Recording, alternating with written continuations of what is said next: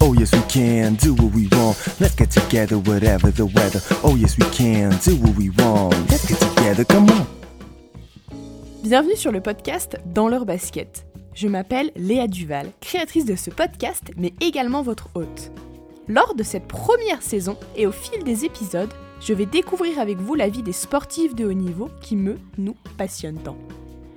Si le contenu du podcast vous plaît, allez vous abonner à celui-ci depuis votre plateforme d'écoute. Vous pouvez également mettre un commentaire sur Apple Podcast. C'est le meilleur moyen de faire connaître celui-ci. Partagez-le également sur vos réseaux sociaux ou pour les plus timides avec vos proches. Nouvelle semaine, un sport que vous avez déjà découvert, l'escalade. Mais aujourd'hui, nous allons surtout nous intéresser à l'histoire d'Alistair Duval, qui comme Arsène est mon petit frère. Exercice encore une fois pas facile, mais tellement intéressant. Aujourd'hui, nous allons jongler entre chaussons d'escalade et costumes de scène. Allez, c'est parti, allons dans les baskets d'Alistair Bienvenue à toutes les personnes qui rejoignent cette conversation et bienvenue à toi Alistair. Merci de participer à mon, à mon projet de podcast. Pour les personnes qui ne te connaissent pas, je te laisse te présenter en quelques mots. Alors, je m'appelle Alistair Duval, j'ai 19 ans. Je suis le petit frère de Léa qui fait ce podcast. Je fais de l'escalade depuis maintenant 13 ans et je suis au Pôle France euh, de Voiron. Où est-ce que tu as commencé l'escalade? J'ai commencé au carreau d'arrache en suivant bah, mon frère et enfin surtout ma sœur d'abord et après mon frère. C'est bien, vous dites la, tous la même chose, je vous ai bien appris la, la leçon. Quand est-ce que tu es rentré au Pôle France à Voiron? Euh, j'ai d'abord fait euh, deux années au Pôle Espoir euh, à Voiron. Du coup, j'étais à l'internat euh, du lycée. Et là, depuis l'an dernier, je suis maintenant euh, au Pôle France. Du coup, c'est ma deuxième année cette année.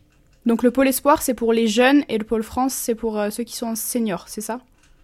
C'est ouais, il y a beaucoup. C'est surtout les jeunes et en fait ceux du jusqu'à la fin du lycée pour le Pôle Espoir. Même si là, il y a des collégiens, etc.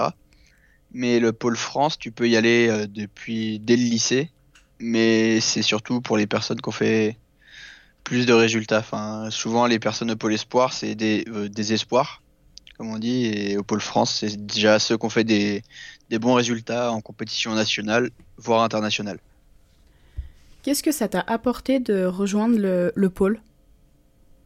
Bah déjà des entraînements tous les jours, quasiment deux fois par jour. Du coup, j'ai j'ai un suivi journalier et d'entraînement. Du coup, ça c'est super pratique et pouvoir s'entraîner quasiment quand on veut euh, et tout le temps quoi. Du coup, ça nous permet vraiment de nous mettre à fond dans ce projet.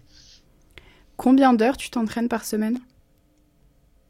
Euh, ça dépend des semaines, mais les grosses semaines, ça peut aller au moins jusqu'à 35 heures. Ah oui, quand même. Ouais, ça commence à faire, euh, ça fait un boulot quoi au final. On n'a pas beaucoup de temps pour faire euh, d'autres choses à côté. Ça chiffre effectivement. Comment est-ce que tu organises tes séances d'entraînement, tes séances d'escalade, tes séances de préparation physique, tes séances de préparation mentale? Et bah, tout d'abord, c'est Corinne, notre coach, qui, qui planifie déjà tout ce qu'il y a à faire euh, sur euh, une certaine période. Et aussi sur les jours de la semaine, etc. Du coup, nous, on n'a pas grand chose, on va dire, à organiser. On a juste à monter à, TSF au pôle pour euh, pouvoir s'entraîner. Mais après, souvent, on a lundi, du coup, on s'entraîne matin, euh, après-midi en escalade ou, ou des fois en plus spécifique euh, en force doigt, etc là où on renforce les doigts du coup. Après, le mardi matin, je fais pas souvent des entraînements. L'après-midi, je fais de la musculation, qui est aussi axée bah, sur tout ce qui est euh, rééquilibrage, etc. Après, le soir, on a une séance de groupe avec euh, quasiment tous les grimpeurs du pôle. Et après, mercredi, je m'entraîne euh, le matin, l'après-midi. Jeudi, pareil. Et le vendredi, je fais de la prépa physique le matin. Et l'après-midi, je fais pas souvent, je grimpe pas souvent. Donc tu as plusieurs coachs qui te suivent pour ces, chaque, chaque préparation spécifique? Alors on a en fait un coach référent. Du coup le mien c'est, enfin la- ma coach c'est Corinne Théroux, qui est aussi euh, entraîneur des équipes de France jeunes. Et après on a les coachs qui sont sur le pôle, Hélène Janico, Michael Fuselier, etc. qui eux, dès qu'on est, dès que Corinne n'est pas là, ils nous prennent en charge et, nous entraînent avec la planif que Corinne nous a préparée. Comme Arsène, Corinne te suit maintenant depuis plusieurs années. Elle a créé le Team Caillou que bah, vous avez rejoint euh, il y a un moment maintenant. Est-ce que tu peux nous expliquer ce que c'est?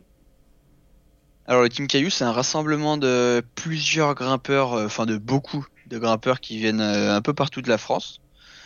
Qui, en fait, ils organisent des stages ou des rassemblements en France ou à l'étranger pour, pour s'entraîner.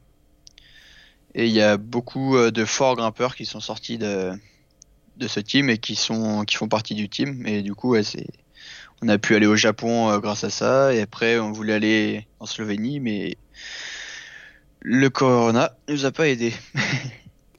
Pourquoi est-ce que vous êtes allé au Japon spécifiquement? Parce que là-bas, c'est là où il y a tous les meilleurs grimpeurs du monde. Enfin, les Japonais, c'est les meilleurs. Du coup, on voulait euh, aller voir comment ça se passait. Et aussi parce que c'est c'est génial et ça donnait envie. Et, et on a bien fait d'y aller parce que c'était bien cool et que ça valait le coup. On a d'ailleurs fêté tes 17 ans à Tokyo dans un super petit restaurant. Ouais, ouais, c'était super cool. C'était très bon, d'ailleurs. Vous êtes resté combien de temps au Japon en tout? On a fait. Au total, le voyage, il a duré 10 jours. Donc euh, après, on a eu deux jours d'avion euh, entre aller et retour. Et après, ouais, on a fait 8 jours sur place. Et on s'est vraiment jamais arrêté. On, est... on allait partout, on grimpait partout. euh, Enfin, dans toutes les salles qu'on pouvait. Et du coup, c'était. On a fait juste Tokyo parce que c'est déjà assez grand, il y a déjà beaucoup de salles. Mais. Et parce qu'on n'avait pas le temps de faire plus. Mais c'était super intéressant et je prévois d'y retourner euh, au plus vite. Je viendrai avec toi. Ça me va. Est-ce que vous avez pu grimper avec euh, bah, des Japonais euh, là-bas? Ouais, effectivement, on a fait, on a fait un jour avec certains de l'équipe du Japon. Du coup, en- on va dire officiel, en termes officiels. Et après, on grimpait avec euh, des Japonais euh, dans des salles, etc. Du coup, des, des amis japonais qu'on a. Et c'était vraiment super cool. Et on voyait comment, comment ils s'entraînaient, quoi. Et c'était vraiment dément. Si je dis pas de bêtises, vous avez aussi eu la chance de faire une euh, séance de... avec le préparateur physique japonais. Euh, c'est pas le préparateur physique du, de l'équipe du Japon, mais c'est celui qui prépare les actuellement, je pense, les meilleurs mondiaux en escalade. Du coup, euh, ouais, c'était une bonne, c'était une chance qu'on a eue et, et c'était super intéressant. Et le régime euh, onigiri euh, tout le long du séjour s'est passé comment? Oh, il est passé comme une lettre à la poste. C'est c'est pas cher et ça se mangeait super bien. Actuellement, tu es en formation. Qu'est-ce que tu fais comme formation? Alors, j'ai commencé un CQP, un certificat de qualification euh, professionnelle l'an dernier, en initiateur SAE, du coup, c'est structure artificielle d'escalade. Euh, j'ai pas eu le temps de le finir à cause de quelques problèmes, bah déjà le Covid qui a pas aidé, et, un petit problème, euh, on va dire, personnel. Dans le, cadre ami. voilà, du coup, on n'a pas eu le temps de le finir. Et là, euh, ça reprend encore du temps euh, sur le. Enfin, avec le Covid, il y a encore plein d'annulations. Et après, techniquement, en février, je devrais commencer une école de, de comédien. Ça va être cool. Sur Paris. J'allais justement venir à ça. Tu as eu la chance d'être contacté maintenant, euh, il y a quelques mois, par Nicolas Cambier, un réalisateur. Tu as été sélectionné pour tourner un court métrage. Comment ça s'est déroulé? Comment tu es passé de grimpeur à, comédien? En gros, ça s'est un peu fait, on va dire, au hasard, parce que j'ai reçu un message sur Messenger dans, le, les spams, et je regarde jamais les spams de Messenger, et quand, quand j'ai vu ce message, en fait, il est arrivé le jour même, et c'était un jour où je regardais les spams de Messenger, et où on me contactait pour savoir si j'étais intéressé pour euh, réaliser, euh, enfin, participer à la réalisation du coup d'un court-métrage en étant euh, acteur en étant comédien et j'étais direct intéressé. Après, j'ai eu des, ils m'ont fait passer un casting sur euh, sur Skype, comme on fait actuellement. un premier casting pour bah, voir comment ça allait, etc. Et ensuite, euh, comme j'étais en formation à Fontainebleau pour mon CQP, je pouvais monter sur Paris assez souvent pour les voir et pour faire des essais, refaire un autre casting en vrai, du coup pour le coup. rencontrer le deuxième comédien qui, est Ludovic Bertillot. C'était une super rencontre. Et après, ouais, ça s'est fait plutôt, plutôt bien et vite. Et c'était cool de le faire. Sur le, sur le tournage, tu as eu la chance de rencontrer, donc d'être drivé un petit peu par Ludovic Bertillot. Est-ce que ça t'a vraiment aidé, lui qui est un acteur à succès, qui a fait beaucoup de tournages dans sa vie Est-ce que sa maturité par rapport à ça t'a aidé? Ouais, ouais, ça m'a bien aidé parce que déjà, en dehors du tournage, humainement, euh, c'est, vraiment une, une, personne en or. Et, et je l'adore, du coup. Du coup, c'était super cool déjà de tourner avec lui, ça me mettait en confiance. Et même pendant les, les scènes de tournage, etc. Euh, en fait, comme il avait un jeu qui était vraiment euh, bah, vrai, on va dire, ça, ça aide à, aussi à se donner à fond et à bien y arriver. Et c'était vraiment intéressant de, je pense, tourner avec une personne qui avait, euh, qui avait autant de connaissances. Comment est-ce que tu as réussi? Donc, on, peut, on va revenir un tout petit peu en arrière pour parler de ce court métrage. Est-ce que tu peux nous faire le résumé? Alors, en gros, c'est un père euh, et son fils qui, qui minent du quartz en. Je sais pas exactement l'endroit. et en gros, le, le père à un moment se, fait mal, du coup, je. En m'assurant, du coup, je lui propose de, lui l'assurer. Et lui, il descend dans la grotte pour miner. Et à ce moment-là, j'arrive plus à le retenir et on tombe tous les deux au, au fond de la grotte. Et moi, le fils, doit remonter pour, euh, pour pouvoir le sauver. Sur ce court métrage, c'est pas un court métrage où il y a beaucoup de paroles, c'est surtout un jeu d'acting, de regard, d'émotion, de tous ces jouets euh, dans ce que tu laissais transparaître. Comment est-ce que tu as pu imprégner ce rôle alors que tu n'avais jamais fait d'acting euh, auparavant? C'était quand même assez, assez impressionnant. Comment est-ce que tu es resté concentré là-dessus et d'où ça vient? Bah franchement, je je saurais pas le pas forcément l'expliquer mais mais ouais, c'était vraiment un court-métrage où il y avait très très peu de paroles et les seules paroles, c'était vraiment enfin je criais quoi. Parce que voilà, je j'en dirais pas plus. Bah, franchement, je saurais pas pas trop comment l'expliquer parce que c'est on va dire c'est venu assez naturellement et et à l'instinct. Et ouais, quand même, c'était assez dur de réussir à faire des fois des des, têtes tristes ou effrayées parce que ça, ouais, pour une première fois, c'est vraiment, enfin, c'est pas anodin non plus, mais ouais, dans l'ensemble, c'était assez automatique et c'est venu assez naturellement. Voilà, de, de ce que je peux dire. Donc pour les personnes qui n'ont pas forcément vu, euh, vu ce court métrage, eu la chance de le voir, il a gagné euh, un prix, le prix France 2 euh, au Festival de Brest. Et il faut regarder les programmations France 2, parce que si je ne dis pas de bêtises, il sera diffusé incessamment sous peu sur France 2. Alors là, je sais pas. J'ai mieux suivi que toi. effectivement. Et ouais, il a été du coup racheté par France 2, ce qui est plutôt euh, cool et, et sympa. Une belle consécration pour. Euh, ouais. ouais, effectivement, c'est une super récompense. Pour une première. Donc on en venait à que tu allais euh, intégrer une école de théâtre-cinéma en février prochain à Paris. Ouais, effectivement, du coup, cette école, c'est les, cours de la Veine. C'est cours Cochet de la Veine, exactement. Et c'est ouais, une école d'art euh, d'art dramatique. Et techniquement, là, dans les prochains jours, je devrais passer l'audition sur une fable de La Fontaine, que je n'ai pas encore appris. Il va falloir se mettre au travail donc. Effectivement. Comment est-ce que tu vas gérer euh, cette école et ton sport en même temps? Eh bien, je devrais normalement, enfin le Pierre de la du coup le directeur de cette école, il m'a dit, comme j'étais sportif et etc., il m'a dit, on fait comme, euh, comme ça t'arrange. Et du coup, normalement, je devrais faire une semaine euh, sur deux à Paris ou à Voiron, voire, euh, voire plus, deux semaines, etc. Ça dépend, mais maximum deux semaines parce que sinon ça va être compliqué pour l'entraînement et suivre l'entraînement, même si à Paris il y a tout ce qu'il faut pour m'entraîner. Mais c'est toujours mieux d'avoir un coach pour s'entraîner. Effectivement. Je reviens sur le court métrage juste un instant. On n'a pas cité le nom. Le nom est Autoquartz pour les personnes qui sont intéressées. Effectivement, ça peut servir. Il y a quelques années, tu avais un petit peu de mal à te concentrer en compétition. Comment est-ce que ça s'est passé? Comment est-ce que tu as réussi à passer au-dessus de ça? Euh, je pense qu'avec le avec le pôle espoir déjà, j'ai pris conscience de, de, ce qu'il fallait pour l'entraînement, etc.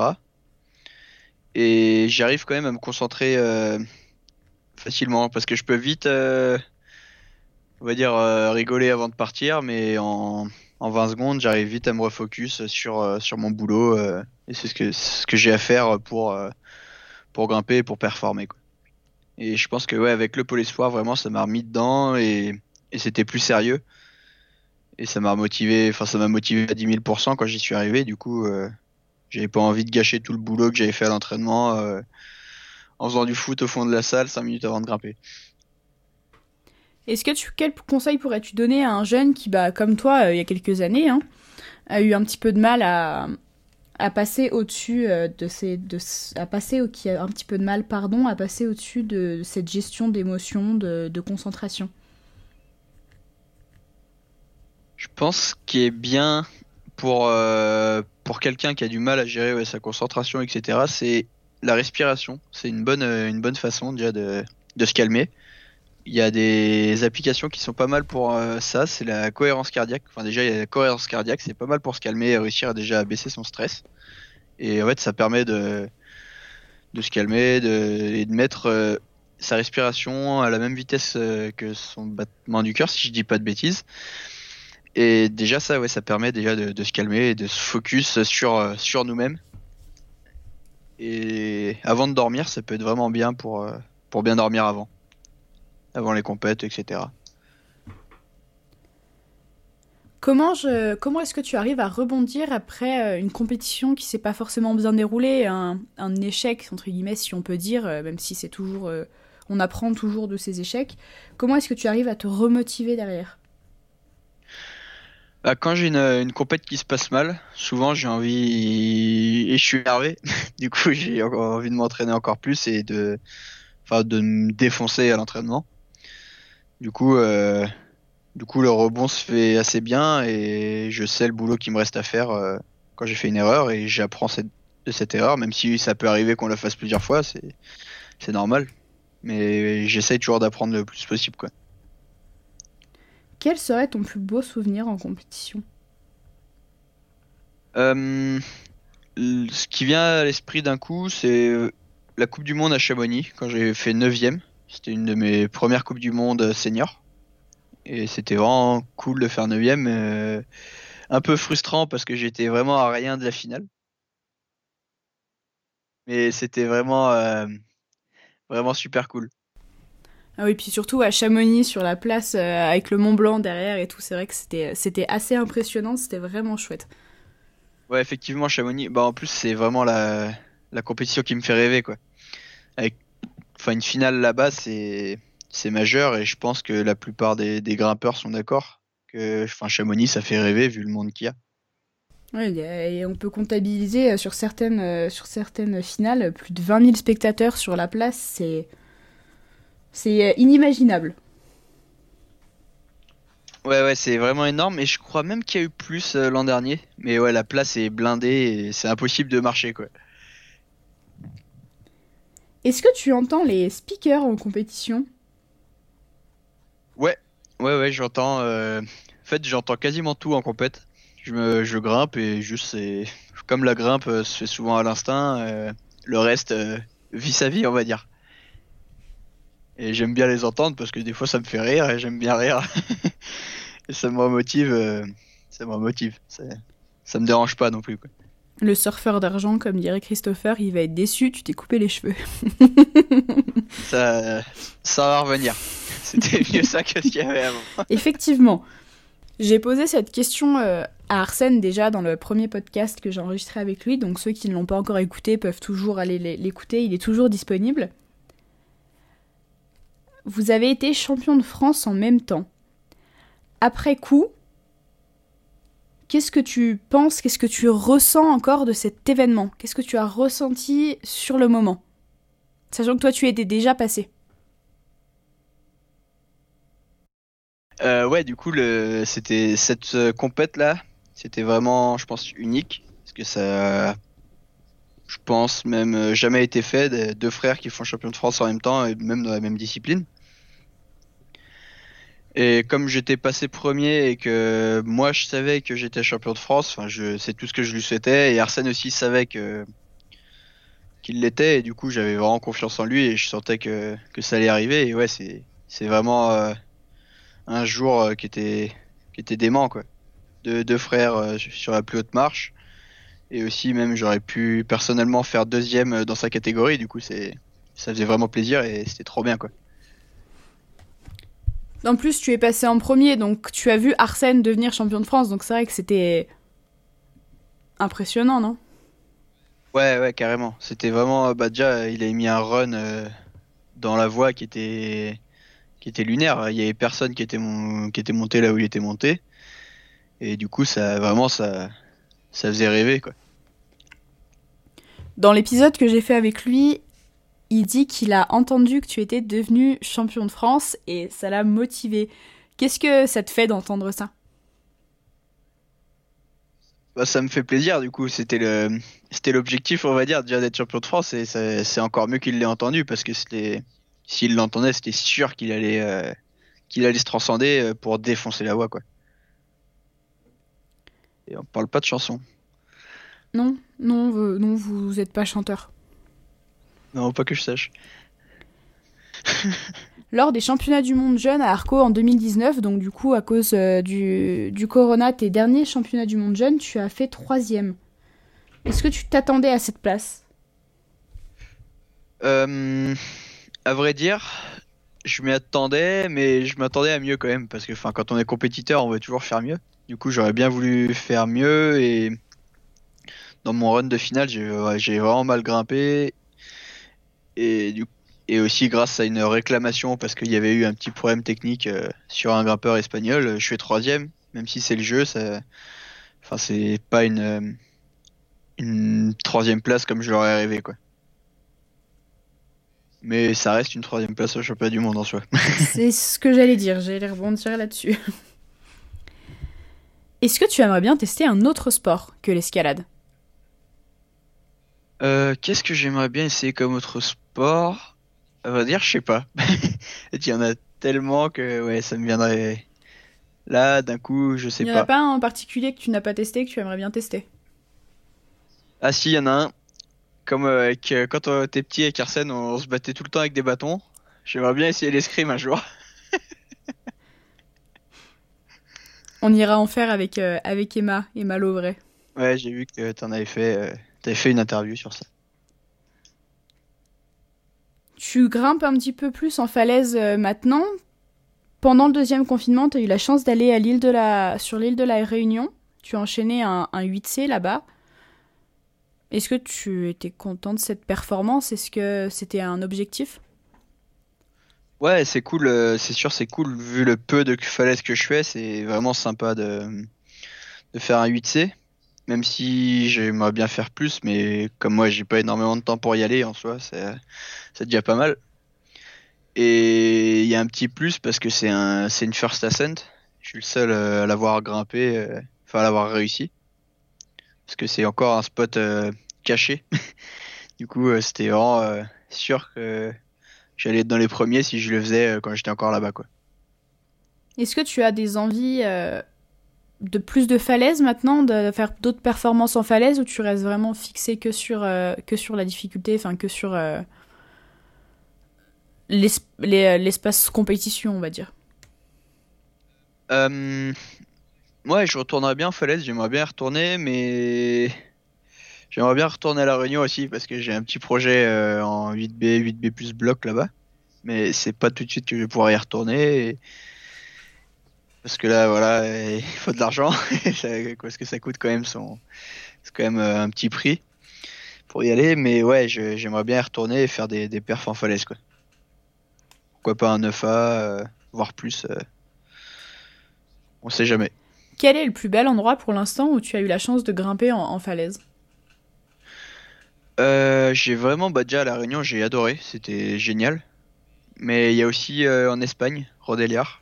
C'est là-bas, c'est vraiment euh, magnifique. C'est un grand, on va dire, canyon avec des falaises de tous les côtés et c'est et vraiment des grosses grosses falaises énormes. Du coup, c'est impressionnant quoi. C'est des grosses grottes à certains endroits ouais, et même euh, aussi qui est en France. C'est vraiment euh, bah, d'ailleurs une des falaises les plus connues du monde.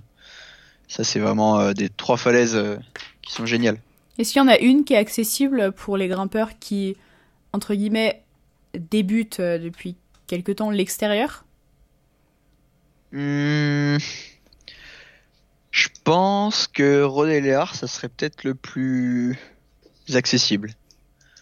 Parce que déjà il n'y a pas beaucoup de marge d'approche. Et quand, quand on n'est pas forcément motivé pour euh, de faire une heure de marge d'approche dans la montée euh, pour aller à Céus, c'est sûr que c'est c'est pas ouf et à Céus ouais, les cotations sont quand même assez euh, assez bien serrées, c'est assez dur du coup je pense que c'est pas le meilleur endroit pour pour commencer l'escalade. Enfin, continuer à apprendre c'est bien mais voilà. Quelles seraient pour toi les exigences pour être un bon grimpeur? C'est d'être euh, assez complet, quand même, de savoir euh, servir de son corps. Parce que si, quand on n'a pas forcément une, euh, représentation de soi dans, l'espace, c'est quand même compliqué de savoir où est-ce qu'on doit aller et comment, enfin, si les prises sont assez loin, assez proches, etc. Et de savoir gérer, se gérer au niveau, on va dire, puissance qu'on met dans les jambes, etc. pour faire des, des mouvements qui sont loin. Et ouais, d'être fort techniquement, en coordination et même euh, et, aussi en force parce que ça ça demande euh, de la force. Euh, l'escalade, c'est pas que du technique et, pas que de la force non plus. Où est-ce que tu te verrais dans 5 ans? Dans 5 ans, pourquoi pas avoir été champion olympique à Paris Et bah déjà l'entraînement. Je me vois à l'entraînement dans 5 ans, toujours, pour euh, préparer euh, ceux qui, qui aura après à Los Angeles en 2028. Et pourquoi pas sur le tapis rouge de Cannes? Ah, On sait jamais, hein. on sait jamais. Mais je me concentre surtout sur l'escalade. Après, j'ai sûr que j'adore euh, la comédie, mais mais tout, tout passe après l'escalade. Vraiment, l'escalade, c'est c'est le truc que je fais passer avant tout et ça passera après le reste. Quels sont tes objectifs sportifs pour les, les années à venir? Bah pourquoi pas, enfin champion olympique déjà, vu que maintenant c'est aux Jeux olympiques. Euh, après si ça, ça se passe pas, euh, pourquoi pas faire euh, champion du monde, des trucs comme ça. En fait, vraiment faire un maximum de résultats en senior. Comment se déroule l'adolescence d'un sportif de haut niveau? Est-ce que tu as le temps de faire euh, tout ce qu'un adolescent banal, entre guillemets, personne n'est banal, mais pourrait faire? Pas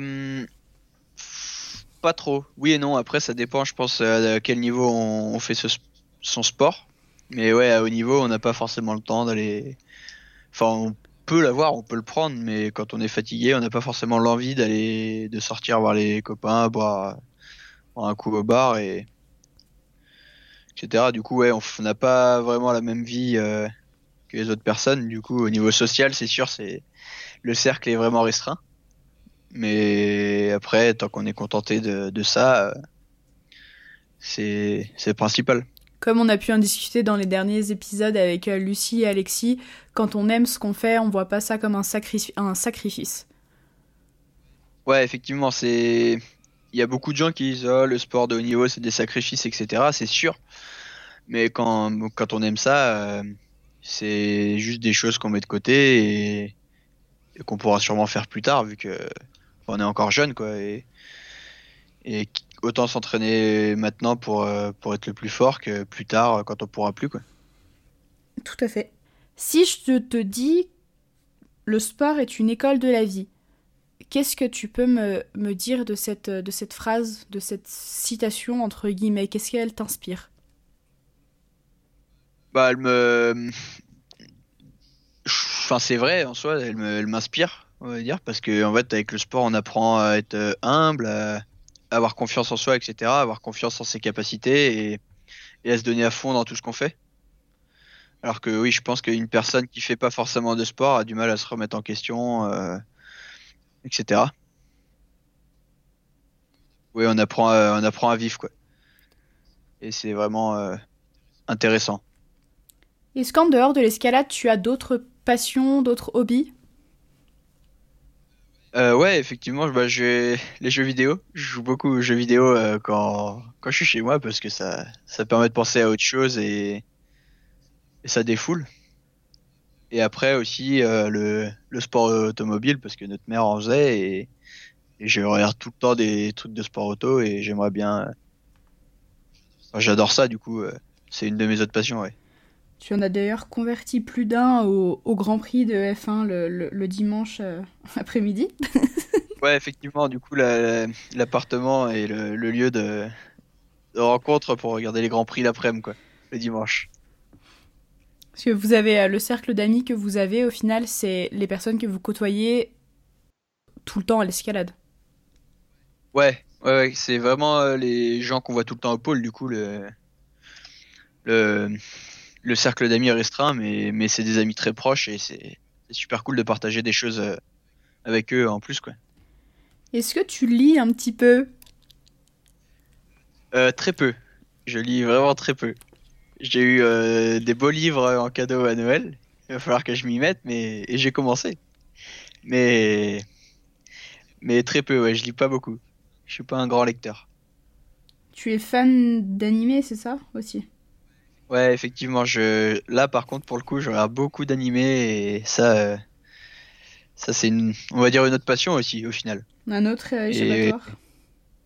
Ouais, carrément, ça fait rêver et ça me fait je préfère ça aux séries ou aux films parce que ça fait vraiment plus rêver un animé qu'une série, on va dire. Parce que la série c'est un peu trop réaliste et et ça se passe un peu trop réellement des fois les, les choses qu'il y a dans les séries du coup euh, les animés ça fait rêver. Puis comme ça t'apprends peut-être un petit peu le japonais aussi. Voilà, des, des, petits mots. Mais pas. Oh, au final, ouais, c'est pas. Pas la façon la, la mieux, je pense, d'apprendre le japonais, mais. Mais ouais, on connaît quelques bases, on va dire. Est-ce que avant une compétition, tu as euh, un rituel, un, un toc? Euh, Ouais, ouais, ouais, j'en ai. Bah, déjà, j'ai. c'est un peu, on va dire. Euh, nul, mais enfin, j'ai mon petit caleçon de compétition. Après, je vous avoue que je le savais pas, je l'apprends en même temps que vous. Ouais, c'est mon petit secret. non, ouais, j'ai bah, mes petits trucs. J'ai souvent je prends euh, des douches froides euh, avant les compètes, etc. Je... Ça, ça permet de, de réveiller quoi. Et... Enfin surtout le matin avant la compète parce que le soir c'est bien une douche chaude avant de dormir. c'est pas agréable, mais ouais le matin une douche froide, euh... douche froide ça réveille et ça remet les idées en place. Après je regarde aussi souvent des petites euh, des scènes d'animé qui m'ont fait qui m'ont fait rêver et qui me motivent à fond. Et ouais, je regarde vraiment des trucs que j'aime euh, et qui me motivent à 10 000% quoi, avant d'y aller. Et sur place, avant euh, les passages, parce que quand vous êtes, euh, pour ceux qui ne connaissent pas, il y a des, il y a des moments d'isolement qui sont assez longs, qui peuvent être très longs parfois. Comment est-ce que tu t'occupes et comment est-ce que tu gères ton temps pendant ces périodes d'isolement? Bah déjà, on, prend, on prend un casque avec de la musique parce que sinon euh, on pète un câble. Et après, on fait des petits jeux. Souvent, on, on se fait des, des, activités, des petits fous, des trucs comme ça quand on a le temps parce que ça m'est déjà arrivé de rester jusqu'à 7 heures enfermé dans l'isolement, attendre avant de passer quoi. Du coup, c'est vraiment long et aussi on fait des siestes, on mange, on fait. Enfin, en soi, on fait une vie euh, classique, mais et on se fait un peu chier quoi. Et après on, s'échauffe etc. Du coup euh, quand on commence à s'échauffer là à partir de ce moment-là ça passe vite et, et on est dans la compétition. Quoi. Combien de temps avant Même... les passages tu t'échauffes? Euh, Ça dépend si la si je commence enfin euh, s'il n'y a pas eu de grimpe avant le- l'isolement. Mais généralement, je- quand je suis froid, quand j'ai pas encore grimpé avant euh, la compétition, euh, c'est deux heures. euh, ça commence deux heures avant quoi. Et tu fais quoi pendant ces deux heures? Je fais tout ce qui est mobilité, euh, réveil articulaire, etc. De la grimpe et aussi je vais voir euh, si je peux les voix pour les lire et, et pour les connaître et pour bien les apprendre. Quoi. Du coup, au final, c'est il y a quand même beaucoup de repos dans ces deux heures, mais ouais, c'est deux heures avant, euh, je suis je suis dedans et je m'échauffe quoi. On a un petit peu brûlé les étapes, mais est-ce que tu pourrais nous expliquer le déroulement d'une compétition? On va faire simple, on va rester sur la difficulté. Alors du coup, en difficulté, le déroulement, c'est il y a deux voies de qualification avec des démonstrations qui sont faites par les ouvreurs, ceux qui ont créé la, la voie. Après, il y a, ils prennent les 26 premiers de, des qualifications. Les 26 premiers, du coup, le lendemain, il y a une demi-finale. Où là, c'est à vue, on n'a pas vu la voie, rien, on la voit, on a 6 minutes de lecture, euh, du coup, on est en isolement, on voit pas les autres grimper. Et après, là, il y a les 8 meilleurs des demi-finales qui sont pris pour les finales, où c'est le même déroulement. On, va en isolement, on vient lire la voix pendant 6 minutes, et après on retourne en isolement, et là c'est chacun son tour, et on voit pas les grimpeurs avant nous. D'accord, donc il y a, ouais, il y a trois étapes euh, sur chaque compétition. Ouais, effectivement. Est-ce qu'il y a quelqu'un, euh, un grimpeur ou une, ou une grimpeuse qui t'inspire? Euh, pas spécialement. Bah, c'est sûr que, enfin, il y a mon frère qui, enfin, j'ai toujours voulu être aussi fort et, et plus fort que lui. Mais après, ouais, à part, enfin, il n'y a pas, il y a pas grand monde, on va dire, qui, qui me fait rêver parce que, enfin, de, de mon point de vue, quand on, quand on veut être comme quelqu'un, et après, oui, on peut, on peut rêver de certaines choses, etc. Mais quand on veut être comme quelqu'un, on sera jamais aussi fort, on sera toujours moins fort que cette personne. De mon point de vue. Est-ce que en dehors de l'escalade, il y a une personne qui t'inspire? Euh, pas qui me viennent à l'esprit, mais dans les animés, ouais, il y y a des personnes qui m'inspirent. C'est tout, euh, tout est bon, euh, tout est bon, tout est bon à prendre. Et bon à prendre, pardon. Bravo, t'as réussi. Qu'est-ce que tu voudrais faire comme métier plus tard? Euh, grimpeur. J'ai vraiment, je veux juste grimper et pouvoir gagner ma vie en grimpant. Du coup, c'est sûr que c'est, c'est encore compliqué pour le moment, mais c'est l'objectif et après, euh, on verra euh, ce que l'avenir euh, me réserve. Mais euh, grimper le plus longtemps possible. Est-ce que tu te vois un petit peu enseigner aussi l'escalade ou pas? Euh, pourquoi pas, ouais, plus tard, mais surtout en, en tant qu'entraîneur et pas initiateur. Enfin, avec des gens euh, qui, qui sont là pour la performance et pas pour apprendre, euh, apprendre les bases, quoi.